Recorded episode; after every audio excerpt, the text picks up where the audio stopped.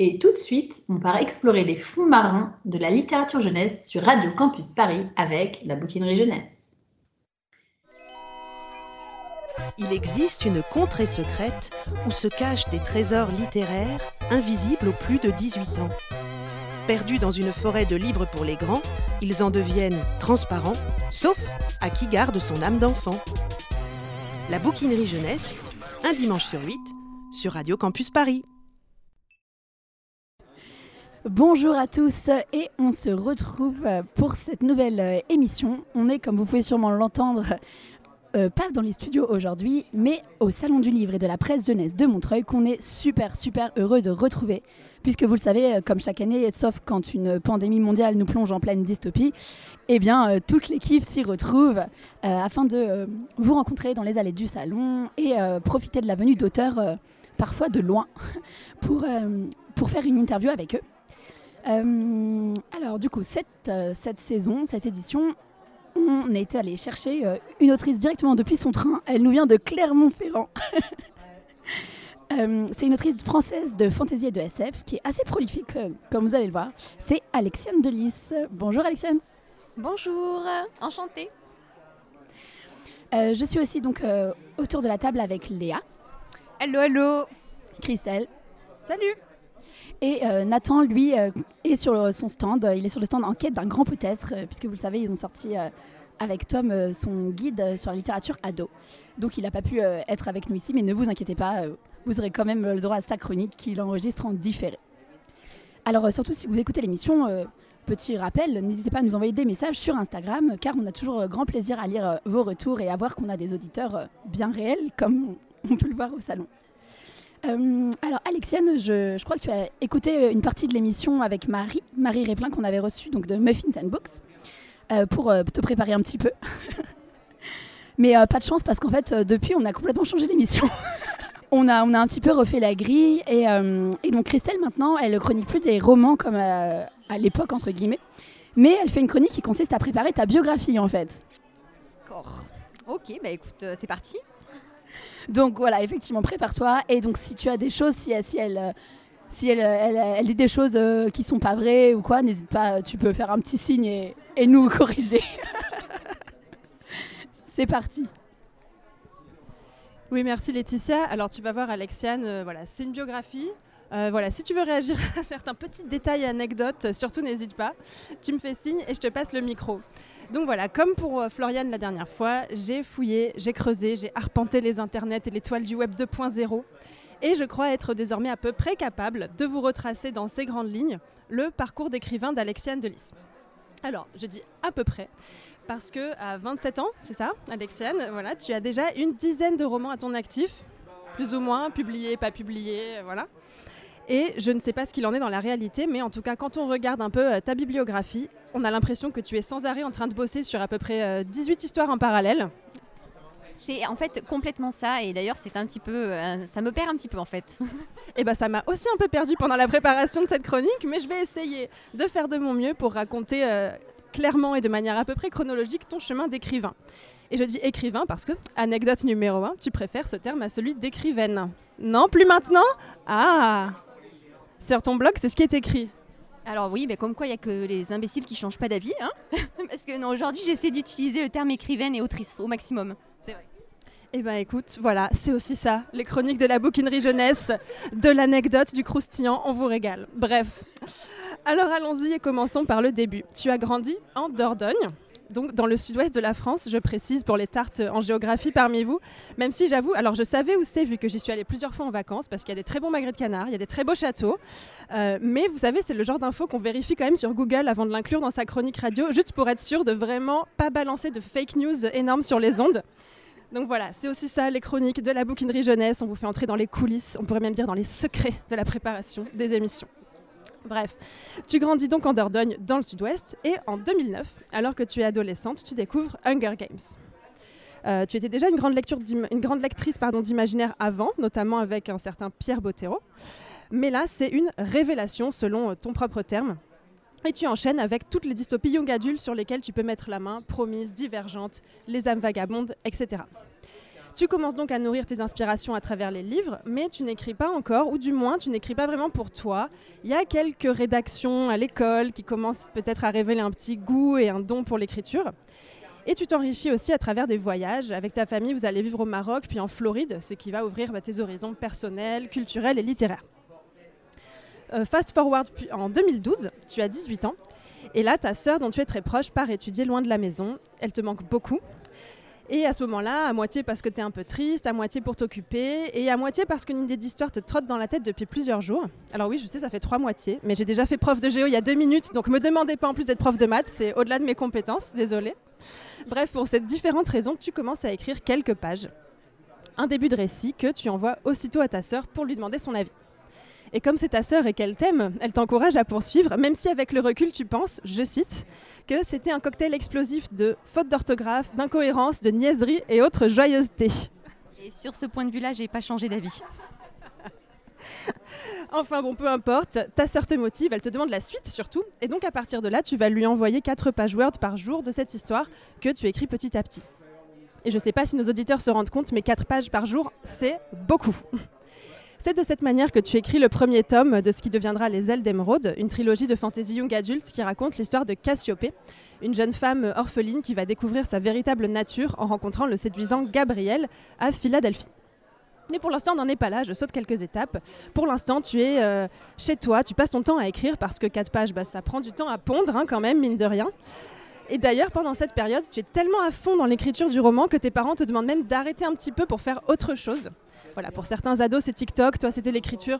Il y a pire, on, ne va pas se mentir. Oui, de toute façon, ils étaient habitués déjà à me punir de livres quand je faisais rien d'autre, donc ça faisait qu'évoluer vers l'écriture. Il y avait déjà un fil rouge. Malgré tout, tu persévères, tu termines le roman, tu le retravailles et tu finis par le publier chez France Loisirs dans le cadre du prix de l'imaginaire France Loisirs Nouvelle Plume. À ce moment-là, on est en 2014 et tu as 20 ans. J'allais faire 19. Tu allais faire 19 Ah, d'accord, j'ai mal calculé mon coup alors. Donc encore plus jeune.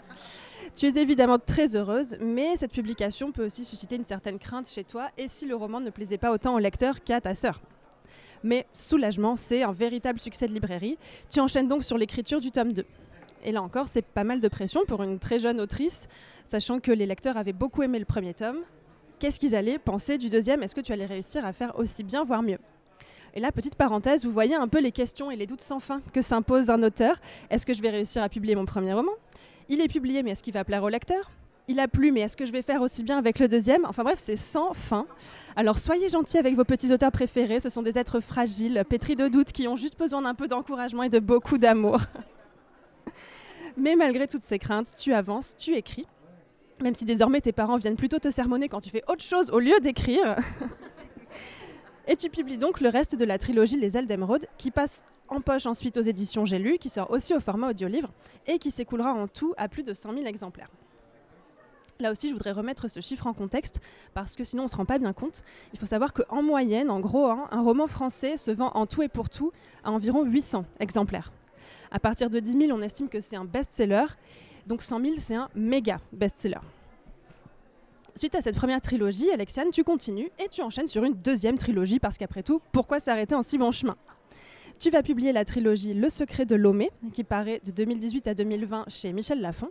C'est toujours du young adulte, c'est toujours de la fantasy, et on a toujours une jeune héroïne au premier plan, mais cette fois la saga raconte l'histoire de Lomé, donc, qui tombe au fond d'une grotte et qui pénètre ainsi dans le monde inhospitalier de Bal Shanta, où elle se retrouve assimilée à la caste des esclaves. C'est à peu près ça J'ai pas dit de bêtises.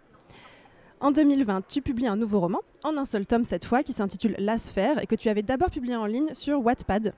Et là, c'est un thriller de science-fiction qui met en scène une humanité où les hommes ont été éliminés par un virus et il ne reste donc sur Terre que des femmes à cette période, tu commences à écrire un autre roman dont tu as publié seulement les premiers chapitres euh, en ligne sur Wattpad, mais qui est indiqué comme étant en pause depuis octobre 2020, Le secret de Mika, qui raconte l'histoire d'une princesse et d'un forgeron. Et les six premiers chapitres sont sur Wattpad si vous voulez aller y jeter un œil.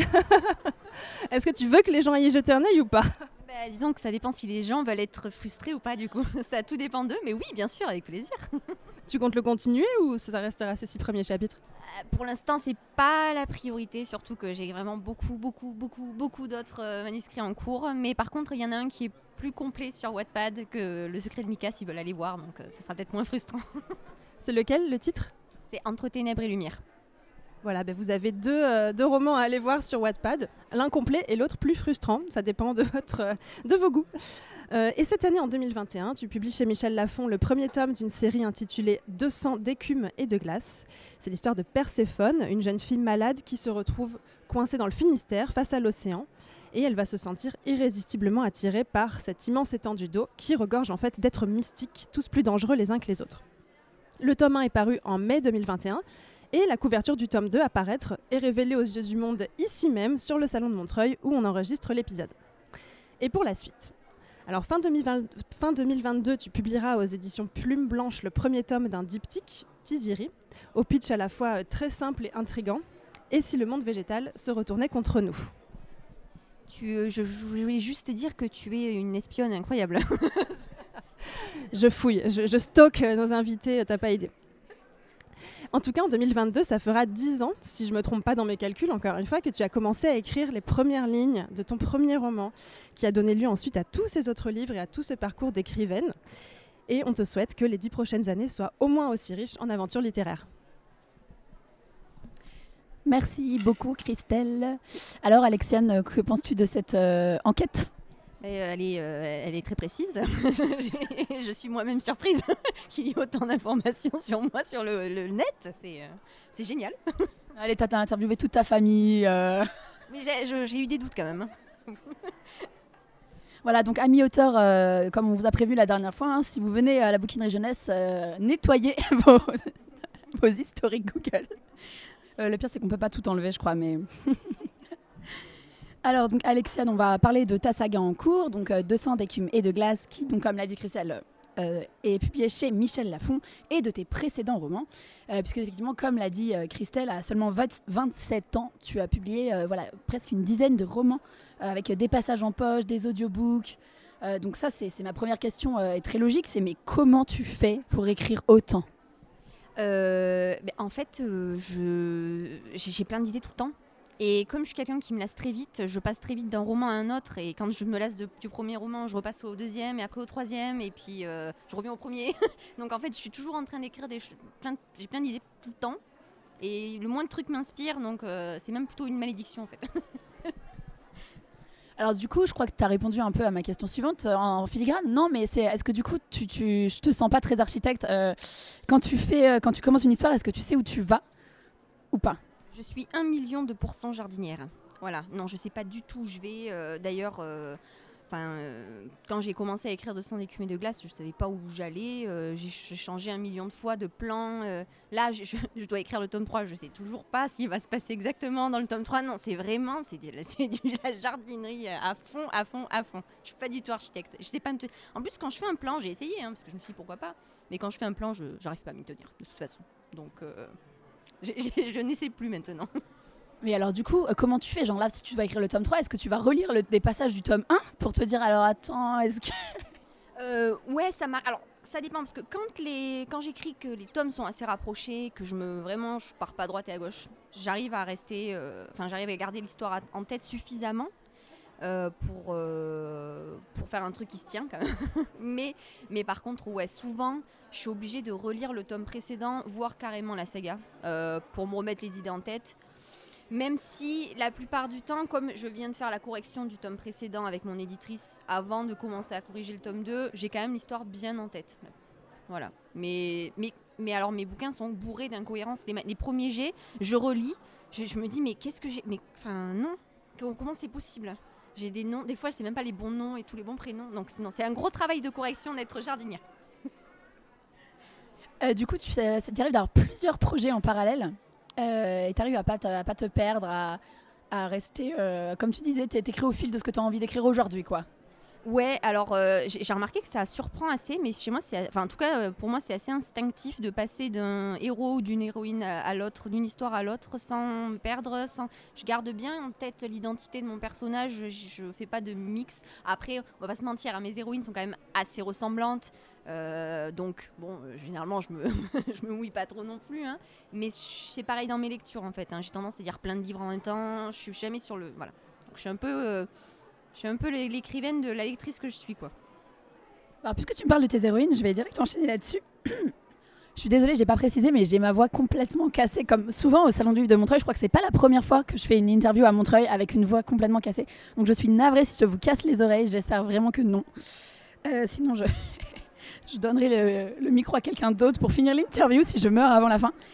Non, mais euh, du coup, pour en revenir sur tes héroïnes, euh, effectivement, c'est un point commun que j'ai remarqué dans tes romans.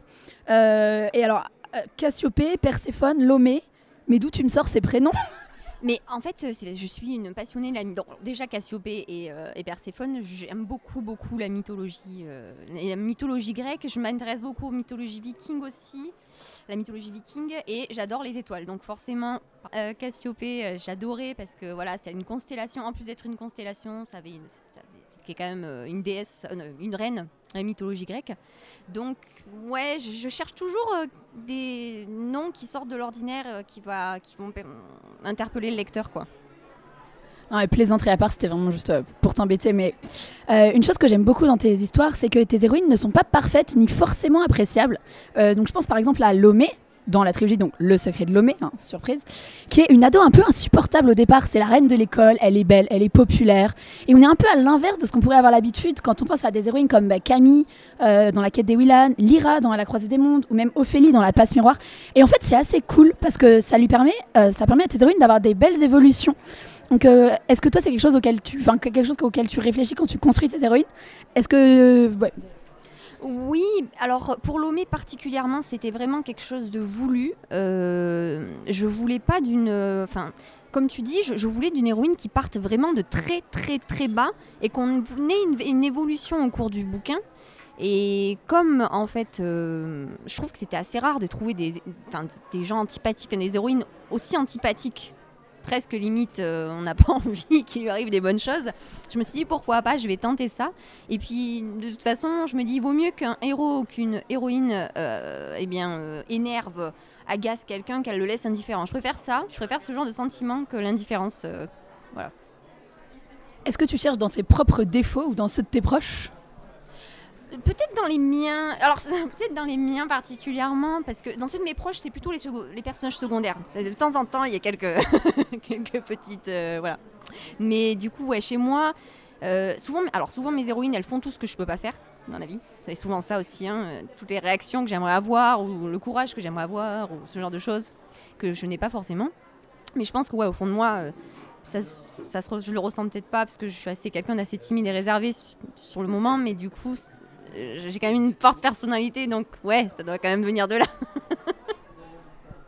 Oui, par rapport au fait que tu disais que tes personnages, tu préfères qu'ils soient euh, euh, plutôt détestables que indifférents.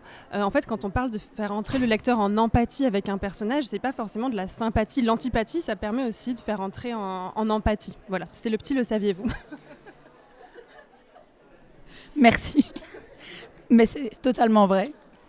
Euh, alors du coup, pour en revenir un peu sur euh, ta dernière parution, euh, donc euh, de sang, d'écume et de glace. Alors Christelle en a fait le résumé. hein.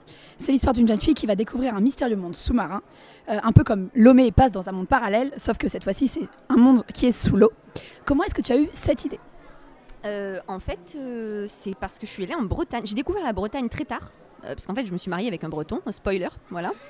Donc, euh, forcément, euh, la première fois que je suis allée en Bretagne, j'avais des yeux, euh, des yeux ronds, quoi, comme des, comme des soucoupes, parce que je pensais pas du tout, du tout, que c'était aussi beau. Et euh, pour moi, la Bretagne, c'était. euh, voilà, je, en fait, je m'étais même pas fait une idée de ce que c'était. J'ai découvert des superbes côtes euh, déchiquetées avec des, une eau qui est d'une couleur extraordinaire. On se, croirait, on se croirait dans les tropiques, quoi. Et donc, j'ai adoré, j'ai adoré la culture, j'ai adoré les Bretons. Et ça m'a carrément inspiré parce qu'en fait, en- au cours d'une recherche un petit peu au hasard, je me suis rendu compte que les Bretons avaient leur sirène, leur folklore. Et donc, euh, je me suis dit, il faut absolument que j'écrive dessus. Tu as vachement bien vendu la Bretagne. Euh, J'ai jamais été non plus en vrai. Tu m'as donné envie d'y aller. Euh, Est-ce qu'il y a des. Justement, tu parlais un peu de recherche. Est-ce qu'il y a des bouquins, des, des choses, même des romans qui ont, euh, qui t'ont un peu inspiré aussi? Euh, ben, pff, au niveau des sirènes, pas tellement, parce qu'en fait, euh, c'est très rare. Je crois que j'ai pas lu énormément de livres avec des sirènes. Ça m'arrive pas souvent. Il y a- C'est Percy Jackson, non Le truc un peu, euh, un peu référence là-dessus, je dirais. Euh, ouais, adoré Percy Jackson. Alors, c- ça c'est carrément vrai, mais par contre, c'est quand même plus les sirènes euh, bah, qui sont mises en avant. Là, c'est plus les sirènes grecques. Du coup, elles sont pas vraiment aquatiques. Donc, c'est toute une autre euh, truc. Mais oui, euh, j'adore Percy Jackson. Et euh, oui, donc du coup, je, je me suis pas forcément inspirée, on va dire, euh, de livres en particulier, mais j'ai un peu rassemblé toutes les connaissances que j'ai pu trouver autour de moi sur, le, sur les sirènes. Ouais. Oui, dans les remerciements, tu dis même que tu as, discuté un peu avec des, des spécialistes vraiment, euh, parce que dans le. Alors, on va pas trop spoiler, mais il y a même y a, dans l'histoire, il y a une tante qui est un personnage que j'ai adoré vraiment, euh, qui est assez excentrique, qui va. euh, et qui va. Ce que j'ai beaucoup aimé, du coup, je fais une parenthèse dans la parenthèse, mais ce que j'ai beaucoup aimé avec ce personnage, c'est qu'elle traite sa nièce vraiment euh, normalement en fait. Donc, sa nièce, on l'a dit au départ, elle, est. Elle est euh, ouais, pas handicapée, mais presque. Elle a vraiment des douleurs physiques, etc. Et donc, euh, elle peut être traitée donc soit hyper mal à l'école, soit un peu hyper surprotégée par ses parents. Et sa tante, juste, elle va la traiter normalement, en fait. Et ça, c'est vraiment un personnage qui est vraiment trop, trop cool et qui va être un vrai allié pour elle. Et je voulais te demander, du coup, enfin, parler un peu de ce personnage, mais parenthèse à part, cette tante travaille aussi donc dans le monde aquatique et tout. Et donc, je crois que pour cette partie, tu es allé chercher aussi des infos, du coup. Ouais, carrément. En fait, euh, j'ai- voulu au début, je me suis dit, bon, je vais essayer de trouver toutes ces infos sur le net, mais c'est pas possible. Euh, alors pour la tente en particulier, ouais, mais il y avait aussi énormément par rapport au fond marin, parce qu'on se rend pas compte. Et je voulais un truc qui s'approche le plus possible de la réalité. Et en fait, euh, je, je pouvais pas avoir ces infos comme ça, c'est pas possible. Donc j'ai dû appeler ouais, deux spécialistes de l'Ifremer. Euh, donc euh, un, CD, un sédimentologue, alors je- j'espère que je le dis correctement, qui du coup m'a expliqué effectivement comment étaient, étaient les, le- le- les fonds marins à cet endroit-là, qu'est-ce qu'on pouvait y trouver, euh, plein de choses. Et après j'en ai appelé un autre qui est spécialiste de la faune marine, qui m'a dit effectivement tout, tout, tout ce qu'on pouvait trouver en termes de poissons, d'animaux. Euh, il m'a, enfin, parlé de choses dont je n'avais jamais entendu parler, de, des avalanches sous-marines par exemple, euh, de trucs euh, complètement incroyables qui peuvent, qui sont très destructrices. Euh, il m'a parlé des, des, des canyons, de, de plein de choses comme ça et que ça m'a été énormément, ça m'a, apporté énormément d'aide pour écrire un truc qui se rapproche le plus de la réalité. Waouh, eh ben, mais ouais, c'est super, effectivement. J'aurais jamais deviné, tu vois, que cette histoire d'avalanche était vraie. Mais c'est ouf, non, mais c'est génial d'être allé. euh, C'est hyper intéressant, je trouve, de faire des. De, de, de partir comme ça de choses hyper réelles et d'en faire. euh, De, voilà, transformer. Voilà, vu que c'est leur monde à ces personnages, bah voilà, une avalanche, du coup. euh, c'est top. Et du coup, j'en reviens à ma tante. Je voulais savoir un peu c'est quoi l'histoire de ce personnage? Est-ce que. Voilà. Mais en fait, ce personnage est complètement spontané. Je, je- je sais- quand elle est apparue, parce que c'est souvent comme ça aussi avec mes, personnages, je, ne sais pas où ils vont, ils me surprennent. Et elle m'a carrément surprise. Parce que en fait, euh, je m'attendais pas à ce qu'elle soit là, et je m'attendais pas à ce qu'elle soit aussi drôle, aussi mordante. Et euh, au fur et à mesure que le personnage se développait, euh, je me suis rendu compte que c'était vraiment euh, un personnage très important qu'il fallait que je creuse et qu'il fallait, qui, était important aussi pour Perséphone. Que C'était pas juste, elle n'était pas juste décor quoi. Elle était là pour aider sa nièce. Et hum, on voit pas, enfin, je sais peut-être que j'ai pas trop de recul, mais je, je, je voyais pas trop souvent de père d'adulte comme ça, dans sa situation, un personnage important, et j'avais envie de le mettre en avant parce qu'elle était. Elle, elle a des côtés euh, un peu bruts, mais elle est donc de notre côté, elle, elle- elle- elle est, elle est douce, elle, est, elle aime Perséphone, même si elle ne le montre pas forcément. Donc ouais. Mais Surtout que les parents, en général, dans tes histoires, ils sont pas hyper aidants. Les vrais parents, en tout cas. Ouais, alors on en discutait avec une copine, euh, Julie Muller-Volb, la dernière fois. On disait j'ai un gros problème avec les parents. J'ai un genre de complexe, j'ai pas trop envie de creuser parce que, parce que ça me fait un peu peur. Mais alors, soit ils sont méchants, soit ils meurent. Ça. C'est ça, c'est ça. Du coup, je me suis dit, là là, il va peut-être falloir que je vois ça. Parce que... Mais oui, effectivement, les parents sont pas toujours d'une grande aide, ni. euh, Enfin voilà, il y a toujours un petit souci quelque part en tout cas. Par contre, un truc qui se passe bien en général dans tes romans, c'est les histoires d'amour. Il y en a dans, je pense, quasi toutes tes histoires, en tout cas celles que j'ai lues. Euh, c'est important pour toi. Ouais, et en fait, euh, je, me rappelle, je me rappellerai toujours de la première fois que j'ai lu Les âmes vagabondes de Stéphanie, euh, oui, Meyer, et qui avait marqué euh, en dédicace à sa maman que. Ah, bah, elle avait marqué à ma maman euh, qui m'a toujours dit que dans un roman, c'est l'histoire d'amour qui est la plus importante. Et ça, je sais pas, ça, ça a résonné en moi comme étant tellement vrai. Et pour moi, c'est impensable d'écrire un roman, même si euh, en fait l'histoire d'amour n'est jamais vraiment le, le, sujet principal du livre. C'est impensable d'écrire un livre sans histoire d'amour à l'intérieur. Très bien. Et ben, super. Alors, euh, du coup, pour, euh, pour terminer, euh, tu écris, donc du coup, on l'a dit, on a un peu, quand Christelle a évoqué un peu tout ce que tu as écrit, dans plusieurs genres de l'imaginaire, donc SF, fantasy. Est-ce que tu as un genre de prédilection? Ouais, je pense que je pense que c'est le fantasy et pourtant c'est pas forcément celui que j'écris le plus parce que finalement de tous mes romans qui sont sortis, c'est Lomé qui est le seul fantasy vraiment. Les autres c'est du fantastique. Et euh, bon après, j'avoue que si je préfère le fantasy, c'est parce que c'est tellement plus simple à écrire. On n'a pas à se référer aux lois, de, à nos lois, mais c'est vrai à notre univers. Bah, oh, sauf quand on écrit des mondes sous-marins et qu'on va interroger des gens d'Ifremer. C'est pour c'est pour ça c'est pour ça que le, euh, 200 d'écume et de glace c'était quand même un peu plus simple parce que je pouvais un petit peu broder. euh, c'était, mais bon, ça se passait quand même sur Terre. Mais je préfère, ouais, je préfère quand même le, genre fantasy parce qu'en fait, je peux tout inventer euh, de A à Z sans, euh, sans me demander est-ce que c'est possible, est-ce que ça existe, est-ce que c'est machin, bien chouette. Donc c'est moi qui crée l'univers de toute pièce et c'est vrai que je préfère ça. Euh, et du coup, pour terminer, question classique, est-ce que donc tu nous as, on a un peu évoqué les futurs projets, la parution en, deux- en 2022, mais donc deux futurs projets, à quoi peut-on s'attendre euh, prochainement? Alors, euh, bon, donc déjà, on a, on a le tome 2 du secret de, du secret non mais oui bien sûr de 200 d'écumes de glace qui va sortir. Il sort en mars 2022 Euh, le tome 3 sortira alors probablement l'année en début d'année 2023 et euh, j'ai aussi euh, donc euh, le, diptyque dont Christelle a parlé qui va sortir en novembre 2022 le premier tome chez les éditions Plume Blanche qui s'appelle Tiziri le choix d'Astar. Et ça sera un fantasy voilà, très très basé sur l'écologie, le, lien avec la nature et l'acceptation de soi. J'espère que ça plaira. Après j'ai plein plein plein plein d'autres projets, mais du coup je pense que j'aurai pas assez de temps pour tous les citer. Alexiane, tu restes avec nous. Nous allons maintenant voir ce que ta bibliographie a inspiré Aléa, euh, puisque donc elle est partie de la figure des sirènes et des créatures euh, aquatiques dont on vient de parler et qui fascinent depuis toujours. Depuis la petite sirène d'Andersen jusqu'au lac de Poudlard, les sirènes peuplent les pages de la littérature jeunesse.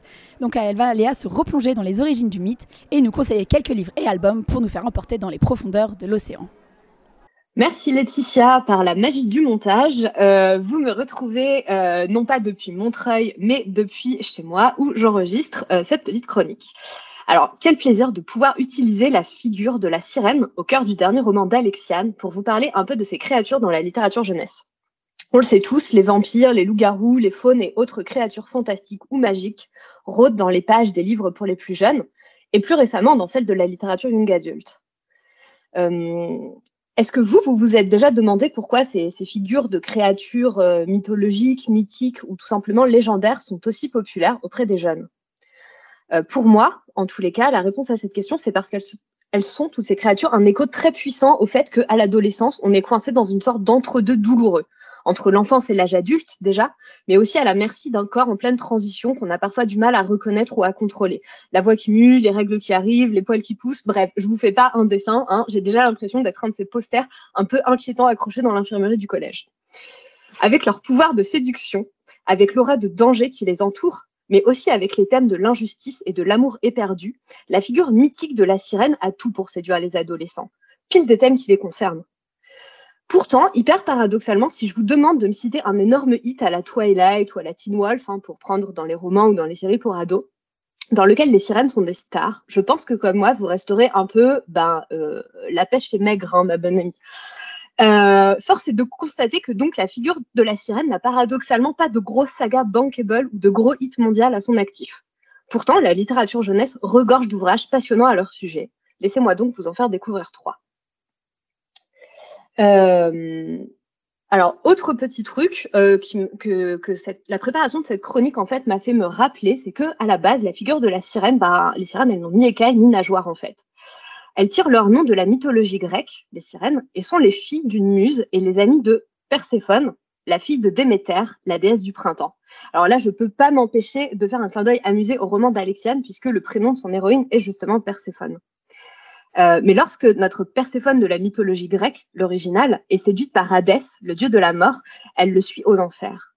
Et la mère de la jeune déesse punit les amies peu vigilantes de sa gamine en les envoyant illico presto arracher sa progéniture à son infernel époux.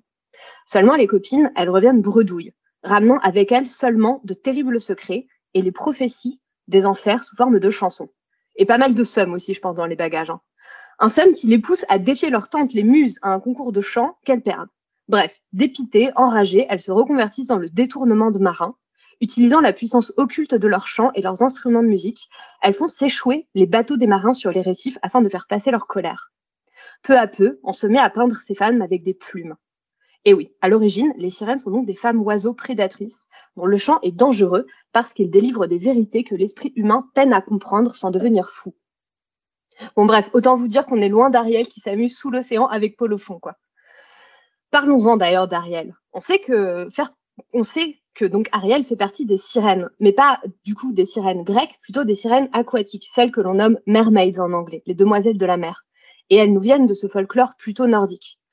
Euh, la plus populaire est celle qu'Anderson euh, a écrit et dont il a imaginé le destin tragique. Car Ariel, dans le conte d'origine, n'a pas le droit à un il se marièrent et ont beaucoup d'enfants, mais plutôt à un euh, je me sacrifie pour sauver l'homme que j'aime et je me transforme en écume sur la mer. Bon, c'est moins chouette. Avec le temps, les mythes se sont mélangés pour créer la figure de la sirène moderne, une créature ambivalente à la fois cruelle, prédatrice et demoiselle éplorée. Ce qui est fascinant, c'est que chaque région du monde a ses propres histoires de sirènes. Et si vous souhaitez les découvrir, je vous conseille un magnifique album nommé Sirènes de légende euh, qui a été publié aux éditions La Martinière Jeunesse. C'est un très grand format à la couverture dorée et aux illustrations absolument sublimes de Laura Pérez qui nous emmène sur tous les continents du monde à la rencontre de ces créatures de l'entre-deux, entre le bien et le mal, la terre et l'eau, la nature et la culture. Peu de ces légendes sont heureuses, qu'il s'agisse de Mélusine rejetée par son époux, euh, qui était une sorte de femme serpent vivant dans le Poitou, ou de Lorelei, la dame du Rhin, qui était une sirène chassée par les seigneurs de la région, ou encore de Yara, une jeune fille qui s'est réfugiée dans le fleuve Amazon après que ses frères aient voulu la tuer au Brésil.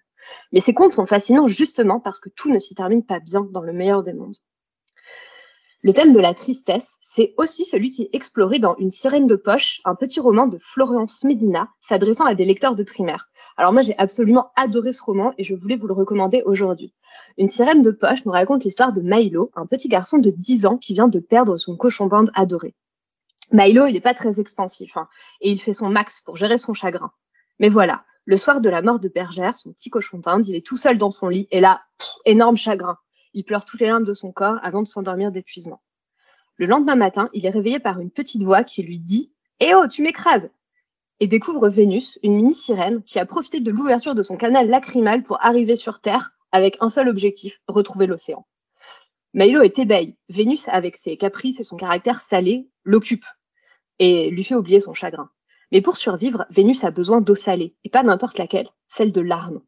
Milo, qui est un peu constipé émotionnellement, va donc devoir trouver une solution pour nourrir sa sirène de poche. Et là, euh, on peut voir la petite Vénus comme la métaphore des émotions qui te tourmentent, mais qui peuvent aussi te tirer vers l'avant, t'aider à faire le point sur tes sentiments, t'ouvrir aux autres, faire le deuil de quelque chose ou de quelqu'un.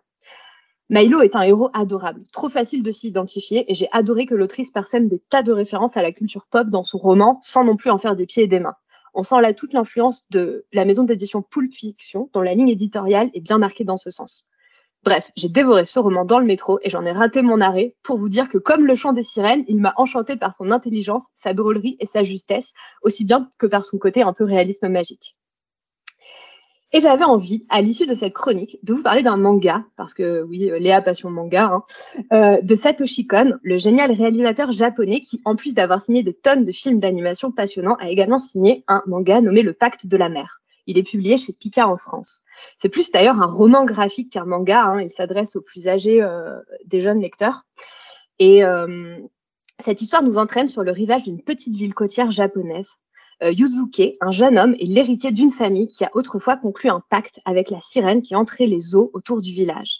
En l'échange de la protection de son œuf, donc de son enfant, la sirène veille sur le village. La mission de Yuzuke est donc de veiller sur le temple familial où est conservé un mystérieux orbe qui serait cet œuf de sirène. Mais le jeune homme, lui, a soif de modernité, tout comme le petit village où il a grandi, qui cherche à se moderniser et à attirer de nouveaux résidents pour ne pas tomber dans l'oubli. L'œuf et cette connexion à l'hypothétique sirène va donc être exploité pour faire rayonner culturellement le village, mais à ses risques et périls. Euh, dans ce récit, construit comme une tranche de vie aux accents de thriller fantastique, la figure de la sirène devient celle d'une nature qui protège et punit les hommes, hein, comme très souvent au Japon et comme tous les kami ou esprits japonais.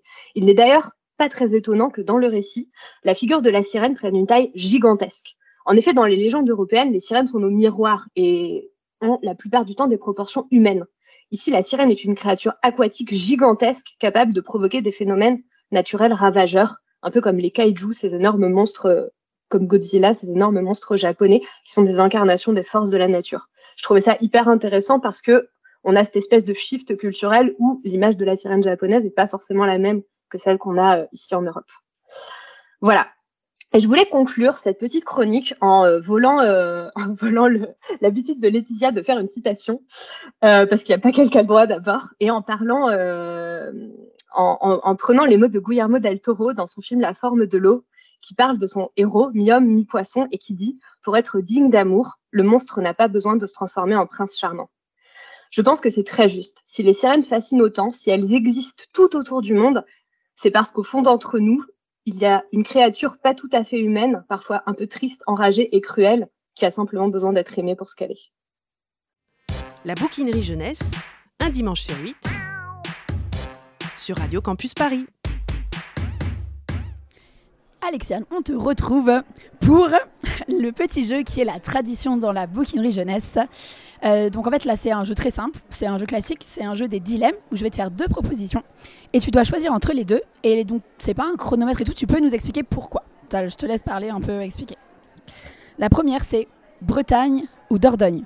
Oh, Dordogne. Alors déjà, euh, je vais dire la bouffe, hein, je suis désolée. Et puis, euh, bon, euh, je pense que c'est parce que c'est là que j'ai grandi et que c'est là, c'est, je connais tout et j'aime. Et la Dordogne a une place énorme dans mon cœur et la forêt et, les truffes. Et euh, non, voilà, non, je, je pourrais, je saurais même pas expliquer pourquoi, mais Dordogne. Aucune hésitation. Le mari et sa Bretagne, dommage quoi. Les vacances, les vacances, c'est très bien. Hunger Games ou les âmes vagabondes? Les âmes vagabondes. Je, c'est, mon one shot préféré, donc de toute façon, euh, je peux pas, je peux pas ne pas le choisir. Et c'est aussi mon histoire d'amour préférée. c'est la première fois que c'est le seul, non, c'est la seule et unique fois où j'ai lu euh, un euh, triangle, voire quatuor amoureux, sans avoir les dents qui grincent, en fait. Donc non, vraiment, c'est les amalgames. La suivante devrait être plus simple. VO ou VF VO.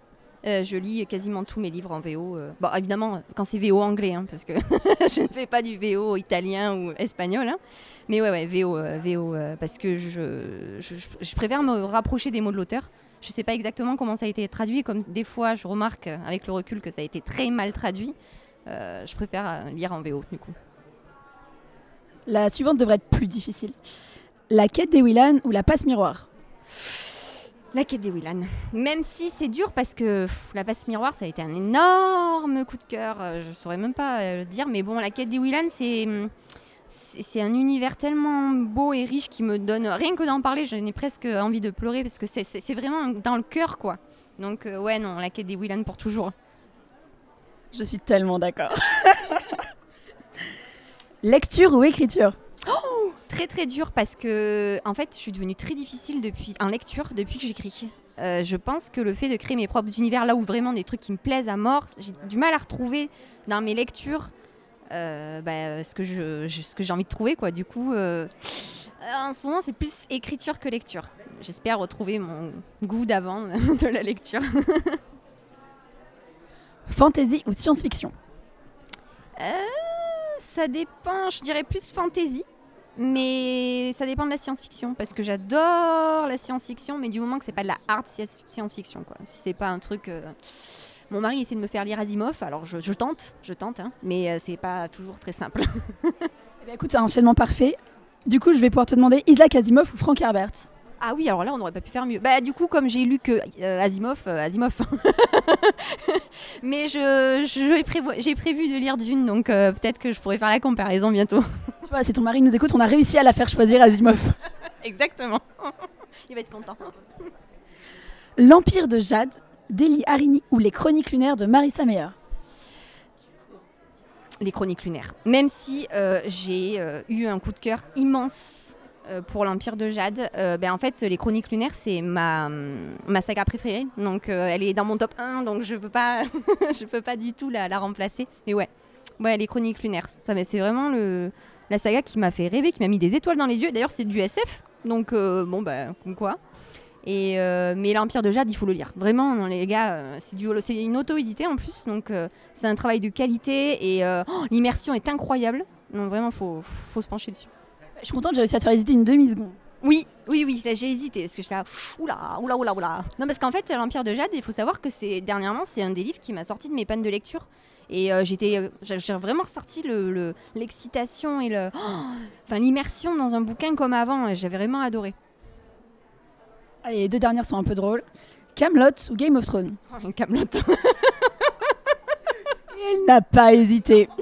non, non, mais en fait, euh, bon, avec mon mari, on regarde ça tous les soirs, tout le temps. En fait, on connaît les briques tellement par cœur qu'on peut plus avoir une conversation normale avec les autres. Parce qu'on on renchérit immédiatement sur Camelot, donc bon, pas d'hésitation à voir. Et pour finir, Mewen ou Yolan? Oh là là là là là là, ça c'était méchant. Ça c'était méchant. Euh, hmm, Bref, Mewen. Je, s'il a un petit côté vulnérable qui me fait craquer, je j'y peux rien. Pour nos éditeurs, c'est euh, deux de ces héros, de deux, de, de deux séries différentes, d'où la difficulté. c'est ça, faut mieux préciser. Comme ils ont tous les deux des noms en plus euh, un peu accouchés dehors, euh, c'est vrai que c'est mieux de préciser. C'est moi, j'ai rien dit. N'importe quoi. Non. Et allez, une dernière pour finir, du coup, j'en rajoute une qui m'a fait mourir de rire, euh, qu'il faudra aussi que j'explique. Crabe ou serpent? Serpent. Non, parce qu'il faut savoir que sur son Instagram, euh, il y a des, des- photos d'elle avec des serpents autour du cou et une autre photo où elle tient un énorme crabe. Moi, je, j'ai vraiment. Que se passe-t-il? Explique-nous. Bon, pour les serpents, c'est facile, c'est, c'est, euh, mon animal euh, préféré. Donc euh, j'en avais et tout, je, suis vraiment fan, je suis très très très fascinée par ça. Pour le crabe, c'est plus un moyen de vaincre ma peur parce que en Floride, en fait, je me suis fait pincer mais méchamment par un, crabe. Évidemment, il fallait que je le touche, donc lui, il s'est défendu. Et euh, pendant que ma famille entière se bidonnait et que j'essayais de m'enlever cette chose du doigt, depuis j'ai un certain traumatisme, donc j'essaie de vaincre ça en, ben, par le mal, par le mal, quoi, finalement. Merci beaucoup, Alexiane. Euh, donc maintenant, on va partir faire un petit tour, comme tu disais tout à l'heure, dans ta bibliothèque idéale selon Nathan. Alors effectivement, on est de retour dans ma chronique un peu, plus foutraque que celle de Léa, euh, dans laquelle je vais euh, parler des livres de la bibliothèque idéale d'Alexiane, mais qui sont en fait de ma propre bibliothèque idéale, mais qui sont censés constituer la bibliothèque idéale de, de Alexiane. Enfin bon, voilà, on comprend toujours rien, mais en gros, l'idée est de dresser avec une sélection de livres très hétéroclites, euh, avec cette fois-ci beaucoup d'albums. J'ai trouvé beaucoup d'albums jeunesse qui pouvaient rentrer dans les thématiques euh, abordées par l'univers d'Alexiane, mais qui sont censés un peu dresser un portrait de de cette autrice. Donc, euh, je vous emmène avec moi euh, explorer les, les fonds de la littérature euh, jeunesse. Et euh, une fois n'est pas coutume, euh, je n'ai jamais lu les livres d'Alexiane. Voilà, je préfère le dire tout de suite, d'Alexiane de Lys. En fait, c'est un critère. C'est un critère maintenant Ouais. de sélection des invités. On ne prend que des Franchement, on va faire ça. Mais du coup, c'est intéressant parce que moi, ça me fait plonger dans, l'univers de l'auteur, enfin de l'autrice en l'occurrence, de manière totalement vierge. Et ça me permet vraiment d'aller chercher des livres qui me parlent personnellement et qui me semblent entrer en, en cohérence avec l'univers ici d'Alexiane Delis qui, m'a paru foisonnant. J'ai vu plein de choses différentes dans les livres qu'elle a écrits, très colorés, très riches en thématiques, en valeurs qu'elle défend, en histoire, en personnages. Donc, euh, donc voilà, je vous emmène avec moi. Et pour commencer, on va parler d'amour, parce que j'ai pu comprendre que chacun des romans d'Alexiane Delis euh, mettait en scène une histoire d'amour, plus ou moins euh, de manière centrale. Et alors, moi, je, vous ai, je voulais vous parler d'un livre qui- alors, qui ne parle pas que d'amour, mais c'est vraiment, je voulais une BD, donc c'est celle-ci que j'ai prise. C'est Un petit goût de noisette de Vanida. C'est chez Dargo. Euh, Vanida, c'est une autrice de BD super chouette qui parle, qui parle beaucoup d'adolescence dans son œuvre. Je, parle je pense notamment à la série Valentine, qui est vraiment super chouette. Euh, et dans Un petit goût de noisette, elle met en avant euh, plein de personnages différents. Enfin, elle, met en scène plein de personnages et plein de relations différentes. Donc, il n'y a pas que de l'amour, il y a des histoires d'amitié, il y a des histoires de famille, euh, il y a plein d'histoires de relations en fait différentes comme ça qui s'entremêlent. Et ce qui est chouette, c'est que c'est plein de courtes histoires qui sont toutes en noir et blanc avec une couleur. Et donc, chaque histoire a sa propre couleur. Donc, une histoire plutôt rose, une histoire plutôt violette, etc. Et graphiquement, c'est hyper intéressant.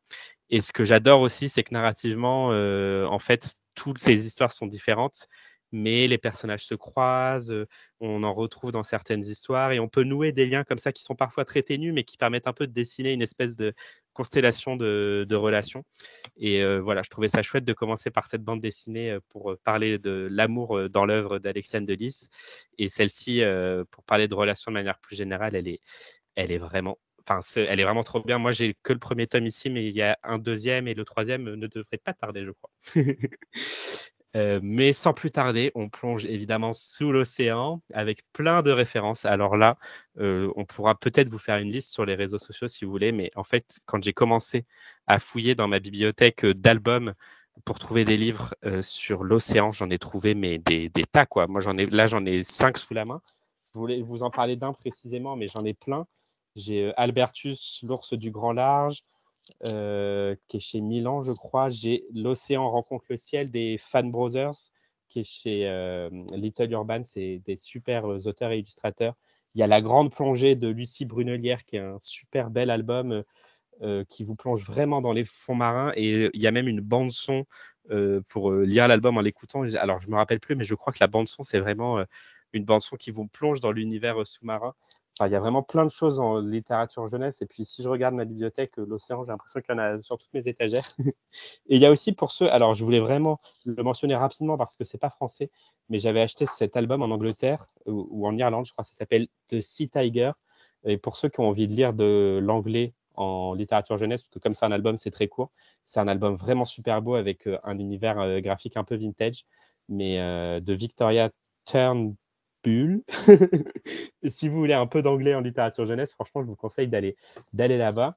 Et moi, je voulais vous parler d'un livre en particulier qui s'appelle, euh, alors je, crois que j'en ai déjà parlé, mais ça s'appelle Odyssée de euh, chez Sarbacane de Peter Van Den Ende. Et c'est un album, un très grand album en termes de format, assez long aussi. Il doit faire euh, une centaine de pages, je pense. Et il est totalement silencieux. Et on suit en fait une espèce de petit bateau de papier qui va embarquer pour une espèce d'épopée sur l'océan euh, et qui, où il va se passer plein de choses euh, à la fois sur et sous l'océan.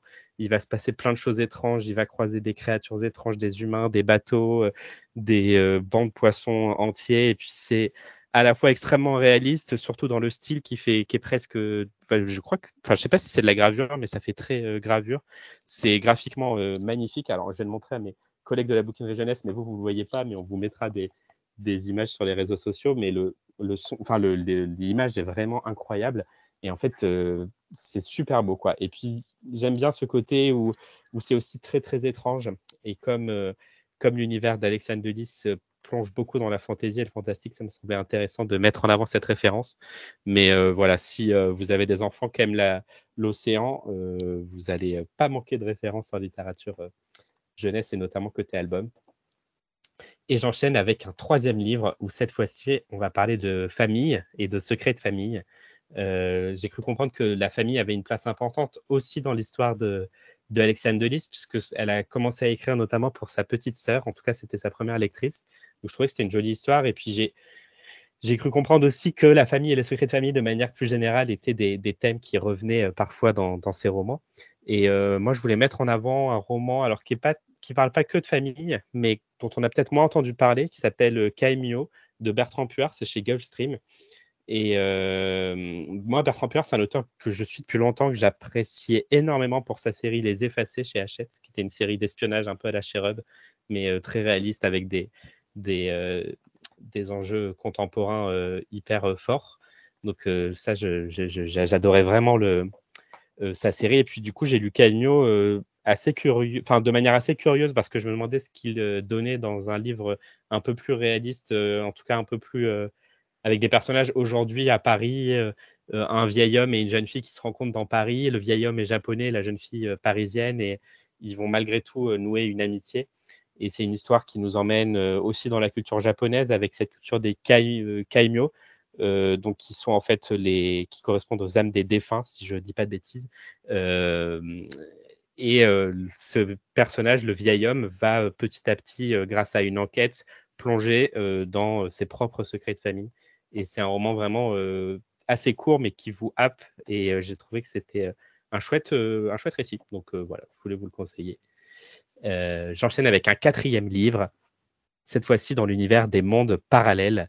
Donc, euh, Alexandre Delis, dans ses romans, nous emmène beaucoup, comme je le disais, dans des univers de fantasy, mais aussi dans des histoires de mondes parallèles.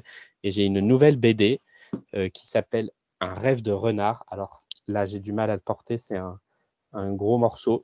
Euh, et en fait, j'adore cette autrice de bande dessinée, notamment pour sa série Stand Still, Stay Silent, un truc d'un genre. Je me trompe toujours dans le titre, mais elle s'appelle Mina Sundberg. C'est publié chez Aquileos. un rêve de renard n'est pas forcément sa meilleure BD. Je trouve que son autre série, justement, est vraiment la meilleure parce qu'en termes de dessin, on sent qu'elle a vraiment énormément évolué. Mais Un rêve de renard, c'est euh, peut-être sa première BD, en tout cas l'une de ses premières. Ça se sent dans le dessin, mais c'est juste splendide. Et là, on suit, donc on est, euh, l'autrice est suédoise, je crois. Donc là, on est dans les pays scandinaves et il y a un jeune renard céleste qui est gardien des aurores boréales, qui provoque euh, une fissure entre nos mondes, notre monde et l'au-delà. Et donc, il y a un jeune, euh, un jeune homme et son chien euh, métamorphe qui vont devoir se lancer dans une grande quête pour réparer cette bêtise qu'a fait le renard céleste. Et donc, on passe d'un monde à l'autre et d'un univers à l'autre et c'est juste splendide. C'est pour Léa des renards et des aurores boréales c'est exactement ce que j'étais en train de me dire et euh, en plus euh, j'aime bien j'aime vachement euh, j'aime vachement Stand Still Stay Silent qui est un webcomic à la base et qui a été donc publié en, BD par Aquileos Papier mais c'est toute une aventure sur internet à la base et ouais ouais mm. Nathan je suis trop fan aussi. Ouais, moi aussi, je suis trop fan. Mais eh ben, celle-ci, graphiquement, elle est, je trouve qu'elle est un poil en dessous. Ça se sent vraiment que c'est des dessins qu'elle a fait plus jeune et qu'elle s'est énormément améliorée après mais ça reste, enfin, ça reste vraiment magnifique. Et puis, ça nous plonge aussi beaucoup dans le, si ça vous intéresse, dans la, la mythologie scandinave. en fait, elle a fait des vraies recherches poussées sur, la, mythologie de, des pays dont elle vient pour, pour livrer une BD qui, qui est hyper riche et puis qui change un peu aussi de peut-être ce qu'on peut lire, de ce qu'on peut lire si, enfin, côté côté dans nos pays occidentaux. Donc, euh, même si c'est aussi des pays occidentaux là-haut, mais vous voyez ce que je veux dire. Bref. Et donc, c'est une super euh, bande dessinée. Et euh, pour parler de, de monde parallèle, bah, je trouve qu'elle était plutôt chouette. Et en plus, il y a vraiment ce, cette espèce de. Enfin, je trouve que cette fissure entre la, réalité et le monde de, de l'au-delà entrait aussi en résonance un peu avec les romans d'Alexandre Delis qui parlent de monde parallèle et qui aussi interroge euh, dans certains romans la, frontière entre l'imaginaire et la réalité. Donc euh, voilà, ce qui m'offre une parfaite transition vers le prochain livre dont je voulais vous parler, parce que les, donc ces livres, les romans de notre autrice mettent en avant vraiment l'imaginaire et puis j'ai l'impression poussent beaucoup à, l'imagination et à cultiver à cultiver ça. Et moi, j'ai sorti de ma bibliothèque un album assez ancien. Je, enfin, je même pas vérifié, mais je pense qu'il est encore édité qui s'appelle Le Grand Voyage de Mademoiselle Prudence. C'est au Père Castor, c'est de Charlotte Gasto, qui est une autrice. Euh, enfin, c'est trop, trop beau ce qu'elle euh, et c'est un album euh, silencieux, encore une fois. Enfin, il y a un peu de texte au début, mais en fait, la jeune héroïne comment dire, s'enfuit pour justement trouver le silence et part dans un voyage intérieur avec plein de, de double pages fantasmagoriques, de, de nature, d'océan aussi. Et puis ce qui est chouette, c'est que c'est un album qui joue beaucoup sur le papier. Il y a des feuilles en papier calque, il y a des trous dans les pages à travers lesquels l'héroïne passe. Il y a des invitations à, tourner la page aussi dans les dessins. Enfin, c'est un, super chouette album qui brise complètement les frontières de l'objet livre enfin complètement en n'exagérant rien, mais et qui pousse aussi à, à l'imaginaire et à la liberté dans, son propre imaginaire. Donc, euh, je le trouve trop chouette et du coup, je voulais, je voulais aussi vous le présenter. Et avant de terminer ma chronique, j'ai deux derniers livres dont je voulais vous parler. Euh, donc le premier, c'est euh, un que j'ai été chercher en voyant que Alexandre Delis a une parution l'année prochaine, un roman qui sort en novembre 2022. Donc je sais que Laetitia n'est pas très optimiste sur l'état du monde parce qu'elle nous parle d'apocalypse dès le début de l'émission. Mais si novembre 2022 a bien lieu, il y aura un nouveau roman d'Alexandre Delis aux éditions Plume Blanche, dont la couverture est absolument magnifique d'ailleurs et que je vous invite, enfin je vous invite à aller voir le résumé parce que moi ça m'a m'a pas mal mis l'eau à la bouche. Et c'est un univers mi-fantasy, mi-futuriste, mi-post-apocalyptique dans lequel on visiblement, les plantes ont une place très importante et même une place plutôt effrayante pour les humains. Mais je vous en dis pas plus, je vous laisse aller lire le résumé du livre. Et moi, je voulais vous parler du recueil Elle est le vent furieux qui est sorti chez euh, euh, Flammarion au début de l'année, qui est un recueil de six autrices dont on a déjà parlé dans l'émission. Euh, en janvier 2021, donc, puisque du coup, on est en 2022. et dans ce recueil, il y a notamment une nouvelle qui, moi, m'a particulièrement plu, qui est celle de Colline Pierret, qui s'appelle Nos corps végétaux, où du jour au lendemain, bah, chaque humain va se retrouver à voir pousser sur son corps des plantes. Donc, chacun a des plantes différentes, des fleurs, des, des végétaux, des ronces qui sont plus ou moins avantageux d'ailleurs. Et c'est un roman super beau où la, enfin, c'est un, pardon, une nouvelle super belle où la nature est vraiment une incarnation poétique de notre intérieur. Donc la nouvelle est, vraiment super belle et super bien écrite. Et, et voilà, donc en fait, le, résumé du roman d'Alexandre Delis qui paraît l'année prochaine m'y a fait penser. Et, et je trouve que c'est aussi une nouvelle qui du coup parle de différence, qui parle d'identité, euh, qui euh, sont des thèmes qu'on retrouve aussi un peu dans, dans les romans d'Alexandre Delis. Et justement, je voulais finir avec un livre qui parle de différence parce que en me renseignant sur son roman chez Michel Lafon, pour laquelle Laetitia l'a interviewé, donc 200 d'écume et de glace. J'ai vu que donc notre héroïne est un personnage qui est un peu en marge, qui se sent différent, qui a une maladie, qui, est très stigmatisé par les, personnages les autres personnages. Et du coup, je voulais ressortir un album de ma bibliothèque qui s'appelle Comme tout le monde de Charlotte Herly et Marjolaine Leray. Euh, c'est chez Talent Haut. Et c'est un album, il est euh, vraiment génial, il est hyper mignon. Si vous voulez parler de différence avec un enfant, c'est une super référence. Ou avec un dessin au crayon et au crayon de couleur très enfantin, mais hyper joli et hyper bien maîtrisé, où on suit l'histoire d'une petite roulotte colorée qui euh, va rencontrer des, euh, des maisons euh, grises et noires et qui lui disent que pour se conformer à la réalité, il faut qu'elle soit plus haute, il faut qu'elle ait une cheminée, il faut qu'elle ne soit pas rouge, il faut qu'elle soit noire. Et la petite roulotte va tout faire pour, se, pour rentrer dans le moule, mais elle n'y arrive pas. Et ensuite, quand elle va vouloir retourner voir les autres roulottes, ses amis, les, roulottes qui sont elles aussi colorées, bah, tout à coup, elle est trop grise, elle a une cheminée, elle est trop, trop haute pour les petites roulottes. Et, et finalement, elle trouve sa place nulle part, jusqu'à évidemment comprendre qu'il n'a pas à rentrer dans le moule pour trouver sa place, mais juste à être soi-même. Donc, c'est exprimé de manière. là, ça peut paraître un peu gros et un peu, un peu poussif, mais c'est exprimé de manière très chouette, très touchante. Et voilà, moi, je vous conseille vraiment ce livre pour parler de différence. C'est chez Talent Haut. Et ça conclut ma chronique foisonnante de références qui, j'espère, auront donné un petit aperçu de l'univers d'Alexandre Delis et qui, j'espère, plairont à, Alexandre Delis. Et voilà, donc cette émission est déjà terminée. merci beaucoup Alexandre d'être venu nous voir depuis Clermont-Ferrand. Non, bon, t'es pas venu juste pour nous, mais bon, merci quand même d'avoir fait une escale. C'était un bonus qui est vraiment appréciable.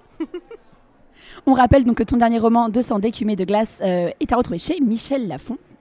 Euh, ainsi que donc, tes autres trilogies et que donc euh, tu sortiras donc Tiziri aux éditions Plume Blanche l'année prochaine. Pour terminer, je vais vous quitter avec une citation que donc j'ai trouvée dans Percy Jackson, une citation de Rick Riordan et qui dit C'était comme regarder l'océan. Certains jours, tu vois quelle est son humeur, mais la plupart du temps, il est énigmatique, mystérieux.